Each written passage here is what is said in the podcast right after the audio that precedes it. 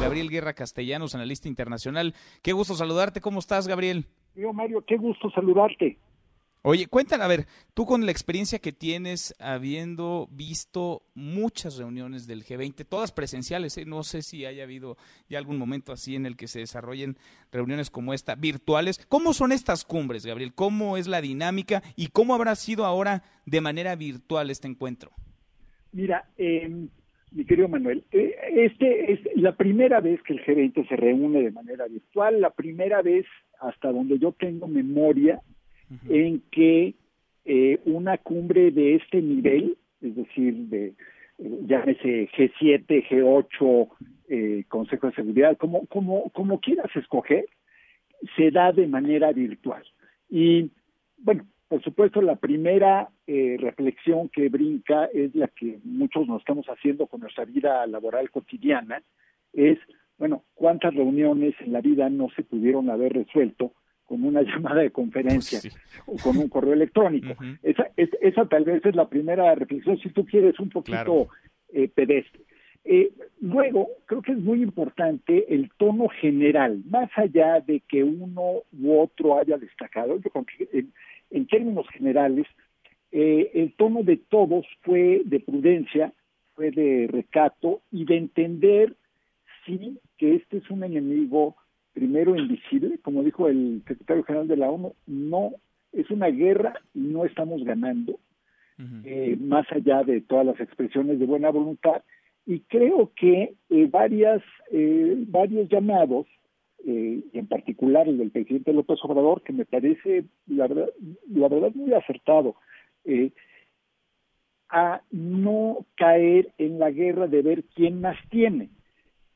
Aquí lo fácil, y ya está sucediendo, es que los gobiernos más ricos, las naciones más ricas, están comprando un poco, y, y, perdón que sea yo tan coloquial, eh, Manuel, pero eh, lo mismo que estamos viendo en Costco y en Walmart, lo estamos viendo a nivel global con la compra de equipos médicos de emergencia, incluso en Estados Unidos, estamos viendo cómo el gobierno federal estadounidense le está comprando, está sobre ofertando a fabricantes de equipo médico y de equipo de emergencia para ganárselos a los estados.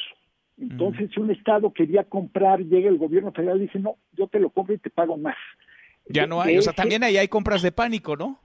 Literalmente son compras de pánico, pero todos vemos cómo la naturaleza humana al final es la naturaleza humana.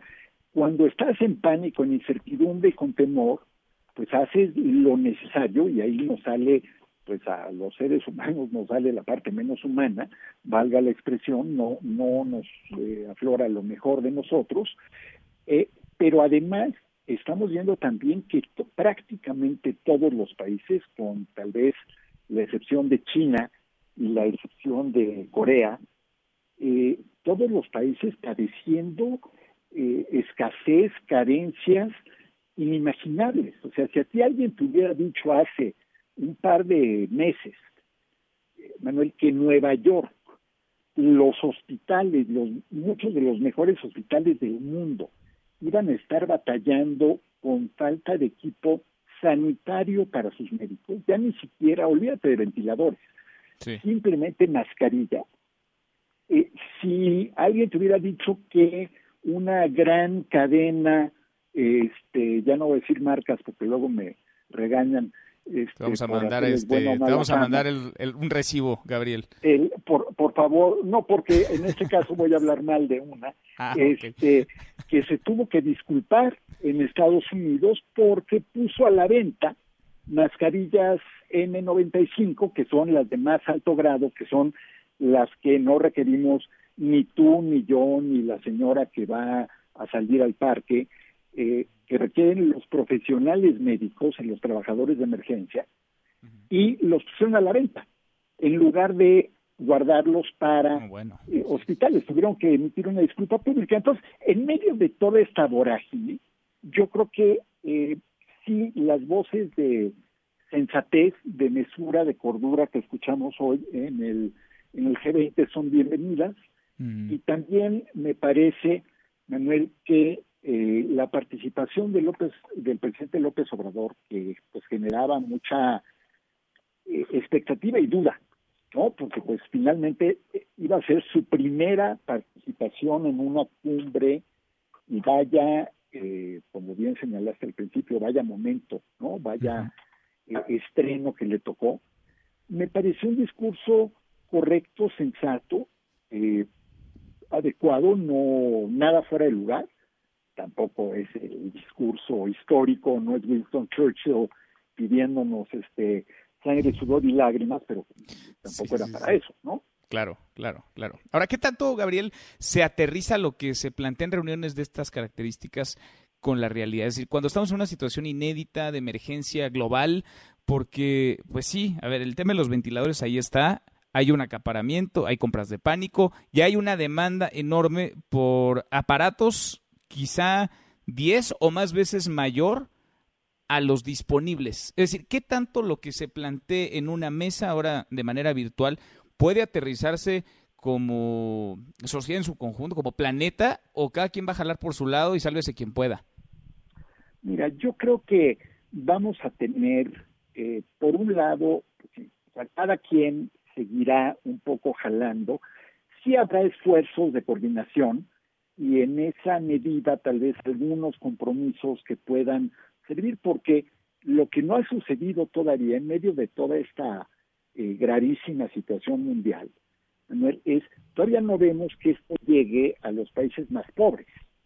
Eh, y no es porque el gobernador Barbosa este, diga las tonterías que dice, sino porque eh, pues el, ritmo de la infección tiene mucho que ver con la movilidad de las personas y tiene mucho también que ver con la capacidad de detección. Pero, ¿qué va a pasar el día que los países más pobres del sureste asiático, qué va a pasar cuando los países africanos, cuando los países centroamericanos, que por más que estén cerrando fronteras, finalmente eh, como nadie tenía bolita de cristal, pues quienes han cerrado fronteras lo que no saben es que pues, lo cerraron ya muy probablemente con el virus adentro.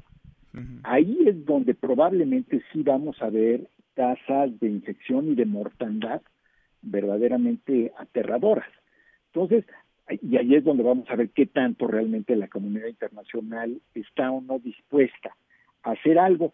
Pero por lo pronto, yo creo que ayuda Tal vez es una gota de agua en la enorme cubeta eh, en que estamos viendo todo esto, pero da un poco de serenidad, de tranquilidad. Finalmente, tú conoces mejor que yo los mercados financieros, eh, Manuel, los símbolos importan.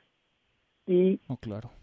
Eh, este tipo de señal, este tipo de reunión extraordinaria, la convocatoria, el que todos participaran, el que nadie se tirara lodo, piedras, creo que da una señal de cordura.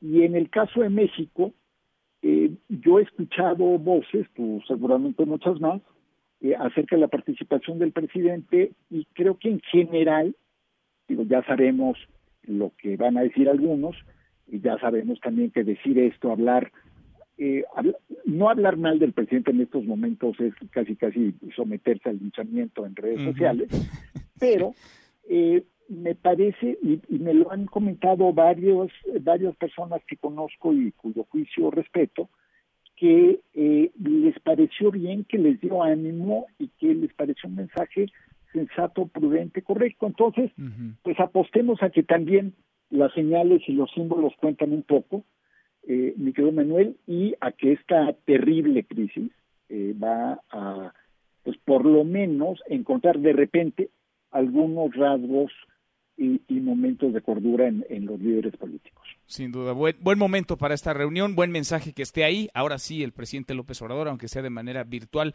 qué bueno que estuvo ahí sentado a la mesa. Gabriel, como siempre, es un gusto escucharte, gracias. Te mando un abrazo, que estés muy bien y mucha salud para ti y todos los tuyos. Igual para los tuyos, gracias para todos.